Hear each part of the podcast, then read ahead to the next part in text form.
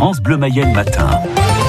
Ce journal présenté par Sarah Mansoura. Est-ce que le temps sera aussi maussade qu'hier, Philippe? Il y a des chances. Un temps gris annoncé toute la journée avec jusqu'à 15 mm de pluie sur les collines d'Ernée. Les températures euh, maximales restent douces entre 18 et 20 degrés. Dans l'actualité, Sarah, la Poste livre votre courrier, ça c'est traditionnel, mais aussi vos repas. Oui, c'est un service proposé depuis le début de l'été à Laval pour les personnes âgées ou celles qui ne peuvent plus se déplacer. Un service peu connu encore. Il n'y a que le traiteur poivre et sel de Laval qui collabore avec la Poste.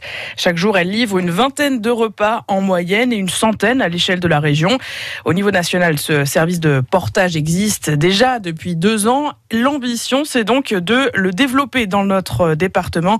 C'est ce que nous explique Alexandre Hannequin, directeur des ventes entreprises et collectivités à la Poste. Podcast. Nous avons euh, des contrats importants qui ont été remportés avec certaines métropoles comme la métropole de Nice hein, qui euh, livre chaque jour 600 repas.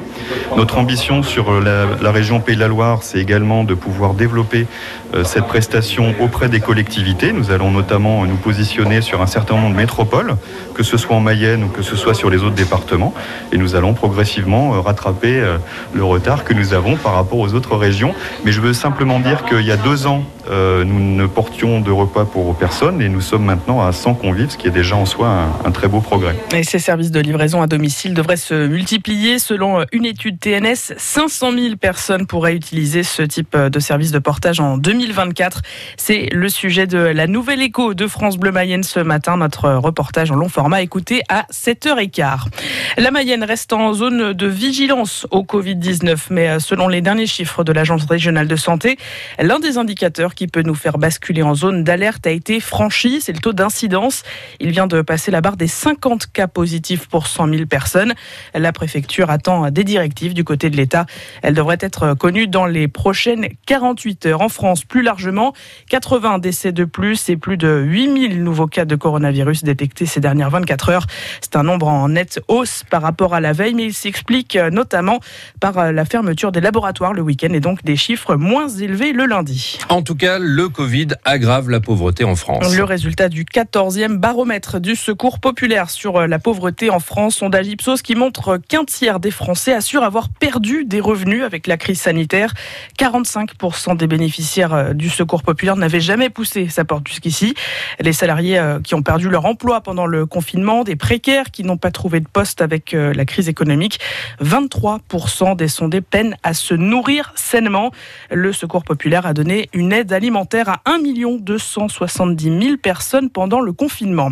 Une proposition de loi examinée en commission parlementaire ce matin. Le premier texte en France qui vise à interdire la publicité pour les voitures les plus polluantes.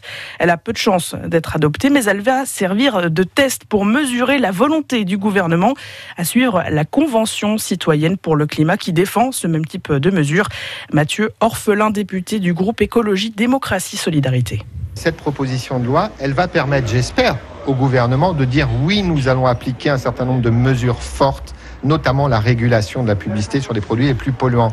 Cette loi E20 climat va permettre au gouvernement euh, d'avoir une position claire, la majorité d'avoir une position claire sur oui ou non est-ce qu'il souhaite réguler la publicité progressivement sur les produits les plus polluants. C'est pas être anti-pub, c'est pas être anti-consommation, c'est mettre la publicité au service d'une consommation plus responsable. Mathieu Orphelin, député du Maine-et-Loire. Des palettes qui brûlent devant l'usine Valeo à Laval hier. Une trentaine de salariés en grève. Le site fabrique des radiateurs thermiques pour les voitures et emploie 400 salariés à Laval. Au premier euh, semestre, avec le coronavirus et la baisse du marché automobile, ce sous-traitant auto a connu une chute de son activité de 28%. Euh, du coup, Valeo tente de signer un nouvel accord de compétitivité avec les organisations syndicales. La direction veut réduire les coûts de personnel de 10% en revenant sur euh, un certain nombre d'acquis sociaux. À 6h04 sur France Bleu Mayenne, un témoignage impressionnant à retrouver sur francebleu.fr. Celui d'un jeune automobiliste rennais qui a eu une énorme frayeur sur l'autoroute en Mayenne, victime d'un très grave accident sur l'A81 à hauteur de Sougé-sur-Ouette. En cause une BMW qui l'a dépassé, lui, sa compagne et sa sœur, à très vive allure avant de piler juste devant eux. Résultat, clavicule et côte cassées pour le conducteur, des plaies pour les autres euh, passagers et une voiture complètement ravagée. Les gendarmes de la Mayenne sont à la recherche de ce conducteur de BMW. Des automobilistes trop pressés aussi sur la rocade de Laval le week-end dernier, une dizaine interceptés par la police. La palme pour deux conducteurs, l'un flashé à 150 km heure, l'autre en état d'ivresse à 143 km heure au lieu des 90 autorisés. Permis retiré et convocation en justice attendue pour eux. 75 ans plus tard, le portefeuille d'un Mayennais revient des camps nazis. Les effets personnels de Pierre Coste, un résistant de Mayenne déporté en 1944 dans un camp nazi en Allemagne. Lila Lefebvre, ils sont maintenant exposés au mémorial des déportés de Mayenne. Un portefeuille, des cartes de visite et des photos de famille, un petit trésor qui arrive au mémorial des déportés de Mayenne. Jocelyne Doumeau, sa présidente. C'est une émotion parce que ce sont des objets qui donc ont appartenu à un déporté, qui nous reviennent. Donc quelque part, euh, c'est toute une trace et toute une histoire qui revient vers la Mayenne. Pierre Coste avait été interné dans un camp allemand en 1944. C'était un résistant mayennais qui faisait partie du groupe Libénor. Voilà, il a été arrêté pour fait de résistance une première fois, puis relâché, puis réarrêté, envoyé sur Noengam. En 45, Pierre Coste réchappe des camps et repart en Mayenne. Cette même année, les autorités allemandes sont contraintes de renvoyer aux rescapés des camps leurs biens. Mais la tâche est difficile tant ils sont nombreux. Le portefeuille de Pierre Coste part aux archives allemandes. Il y reste 75 ans. Mais l'an dernier, le service allemand des archives relance les recherches. Le portefeuille est envoyé au mémorial de Mayenne. C'est important. Il y a des gens qui nient ce qui s'est passé. Et ces objets-là, ce sont des preuves vivantes, réelles, qui prennent au trip. On voit des photos de famille, on voit tout ce qu'il a perdu et donc en fait, tous ces objets, ce sont vraiment les traces vivantes de cette histoire. Une histoire que le mémorial cherche à enrichir. Il relance un appel aux proches de Pierre Coste, car à l'heure actuelle, l'identité des personnes sur les photos reste encore inconnue. Le mémorial cherche euh, toujours des informations. Si vous en avez euh, sur euh, Pierre Coste et les vestiges de rescapés, n'hésitez pas à contacter le mémorial. Un mardi noir pour les Français à Roland-Garros. Oh. Au début de la journée, les Français étaient 10 hier.